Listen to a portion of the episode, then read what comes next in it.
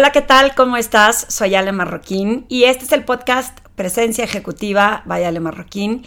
El día de hoy vamos a hablar de las etiquetas y el daño que puedan hacer estas. Y es un tema que hay que reflexionar, sobre todo si te cachas con conciencia de qué tanto estás etiquetando a otros.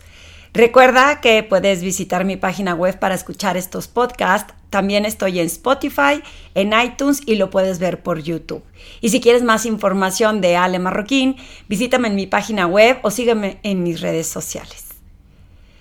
Y bueno, entrando en materia sobre las etiquetas, en muchas de las sesiones individuales que llevo con mis clientes, hablamos mucho de las etiquetas. Es que ya no le está echando ganas, es que no le interesa trabajar, es que esa persona es demasiado agresiva y siempre hay una perspectiva diferente cuando volteas el reflector uno a tu interior y cuando te pones del otro lado y piensas desde la perspectiva de esa otra persona o de cómo está actuando.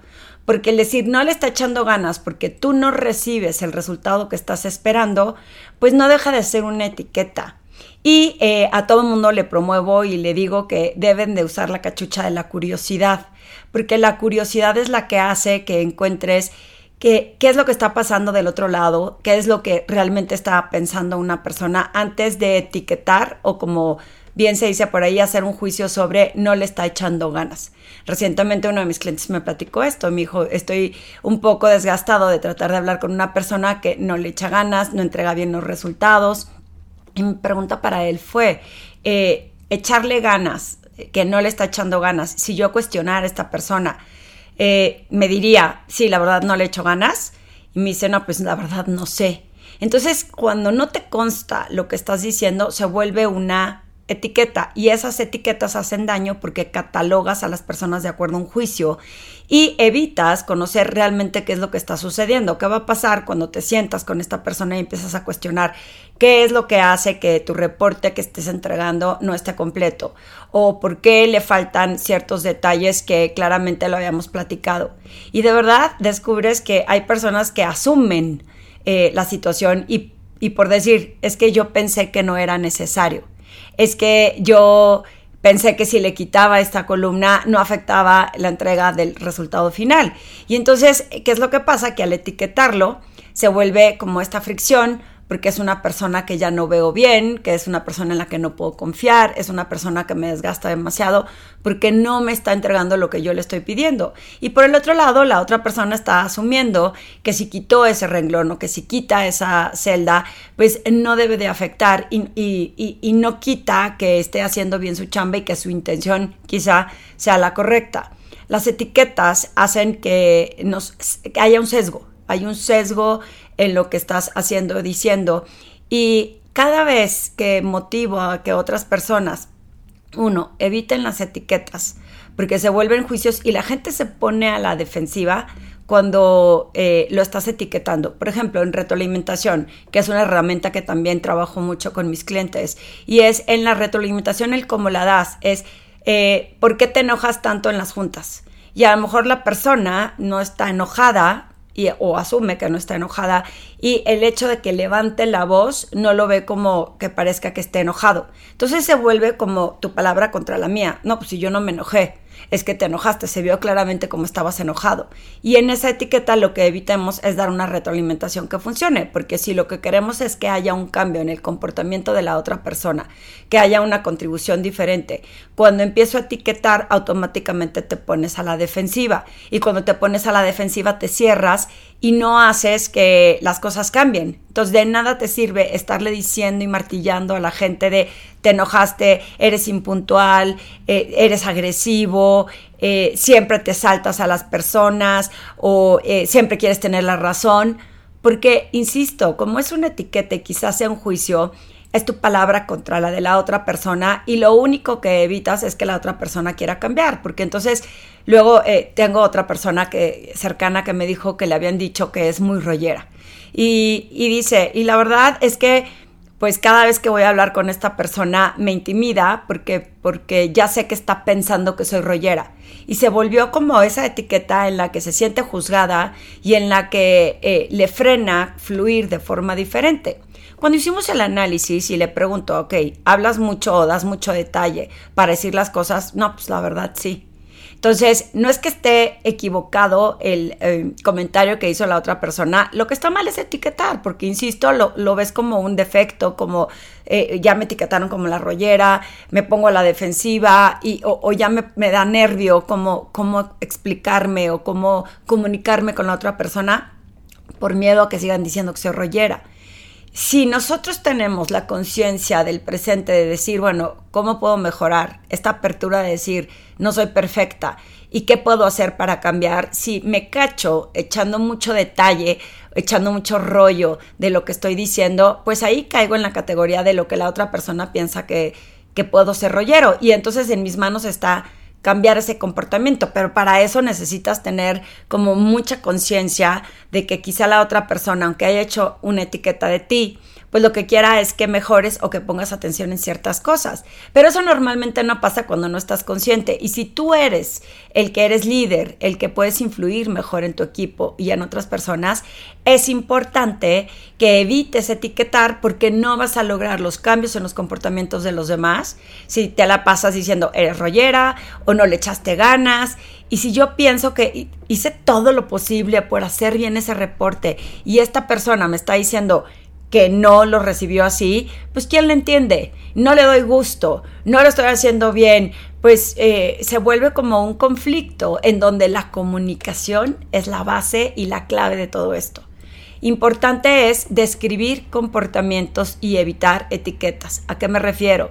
Si estás en una junta y claramente estás viendo que una persona parece aburrida, que es una etiqueta, porque está volteando a ver su celular o está bostezando o está volteando a ver a la ventana a otro lado, lo que puedes hacer es describir el comportamiento que afecta y que te hace creer lo siguiente. Por ejemplo, cuando estás sentado en la junta que bostezas continuamente y volteas a ver tu celular, eso es un comportamiento. Y la otra persona no lo puede negar porque claramente está describiendo algo que está sucediendo y después puedes decir el impacto que tiene en ti. Me hace sentir que la plática no fue interesante. Y es diferente decir que la plática o la junta no es interesante a decir a que estás aburrido, porque se vuelve a caer en el tema de las etiquetas. Y quizá la otra persona, digamos, que sí se aburrió porque no estaba interesante, pero le pega o le impacta diferente. Que le digan es que me hace sentir o pensar que la plática no fue interesante, te hace reflexionar en, bueno, quizás es que la plática era un tema que yo ya sabía y quizás sí me distraje un poco, pero ya hay una contribución a estar conscientes y a querer mejorar, a decir, es que te aburriste. Y en lo profesional nadie se quiere sentir vulnerable y nadie quiere, eh, nadie va a reconocer, de, sí, la verdad me aburre muchísimo las juntas, pues es como una grosería, ¿no? Es como, ¿cómo es posible que me estés diciendo abiertamente que te aburren mis juntas? Y si lo que queremos es provocar cambios, es importantísimo evitar etiquetas. Hay otra persona que me compartió que había una persona de su equipo que siempre quería ser protagonista.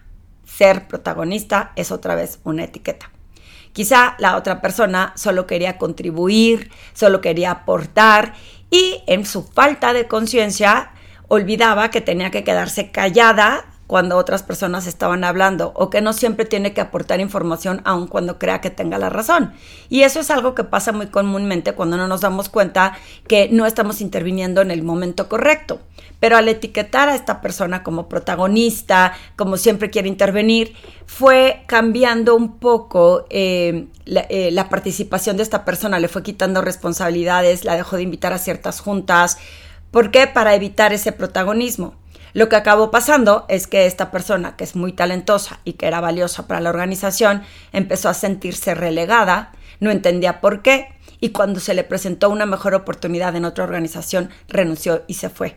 Nunca hubo una oportunidad de hacer un cambio o de que ella entendiera y aprendiera que es importante en ocasiones quedarnos callados y simplemente escuchar y solo intervenir cuando realmente vamos a agregar valor pero el haberla etiquetado de esa forma y el haber actuado sobre esa etiqueta nos quita la posibilidad de tener información valiosa de por qué esta persona contribuye todo el tiempo, de por qué habla y a lo mejor de una posible enseñanza, un posible mejora en su comportamiento porque le hicimos ver qué es puntualmente lo que está pasando. De, por otro lado, se sintió no reconocida, sintió que la estaban, eh, que era como una democión y entonces cuando alguien le ofrece chamba se fue a otra empresa y ni siquiera por ganar más es bien importante que se dice por ahí que cuando tú renuncias, no renuncias a la empresa, renuncias porque el jefe y tú no tienen una buena relación y quizá por ahí hay algo de cierto, ¿no? A lo mejor en sí la organización es buena, pero renuncias normalmente porque los jefes con los que tienes no te están llevando hacia algún lugar. Y no estoy diciendo aquí quién está bien y quién está mal, sin embargo, el hecho de estar más consciente en las etiquetas evita o provoca más que nada muchísima mayor influencia a que las cosas sucedan, a que cuando estamos constantemente etiquetados. Creo que lo he contado en otros podcasts que estas etiquetas, por ejemplo, a nosotros nos decían que éramos unos pasados de lanza cuando estábamos en el área de ventas, ¿no? Es que los promotores son eh, unos abusones o quieren todo en charola de plata. Y eso se vuelve un juicio, que se vuelve en una etiqueta, y si hubieran descubierto realmente lo que hay detrás en esa parte de, ejecución y de acción detrás de esos asesores, a lo mejor hubieran descubierto que había demasiado estrés en conseguir las cuotas y que en, ocasiones había que tomar un descanso, pero que no se viera como baquetones, o que cuando salías a la calle mientras trajeras eh, cuentas, ¿qué más te dabas si de repente te parabas en un café? pero como que esta medición controlada de decir, te tardaste tanto y no llegaste a tiempo, eres un pasado de lanza y eres un flojo, ya convirtió una etiqueta en una falta de reconocimiento por lo que sí está haciendo la persona. Creo, eh, estoy convencidísima, que para que las personas se estiren, estén comprometidas y colaboren más, uno es evitando etiquetas, dos es siendo curiosos y descubriendo realmente qué es lo que hay detrás, porque esas etiquetas pueden ser juicios que no están bien fundamentados. Y tres, que cuando utilizas estos dos factores de evitar etiquetas y describir comportamientos y te vuelves como una persona curiosa que constantemente está cuestionando el que está sucediendo, descubres eh, información que no te imaginas que hubieras descubierto. Promueve la colaboración y hace que la gente cambie de comportamientos sin sentir que los estás etiquetando como si ella fuera parte de su existencia o ya lo definí como esa persona, como ese rollero, como esa pasado de lanza, como esa persona floja y es una etiqueta que provoca que la gente no esté consciente de la posibilidad de crecimiento y de cambio que puede tener en sí mismo.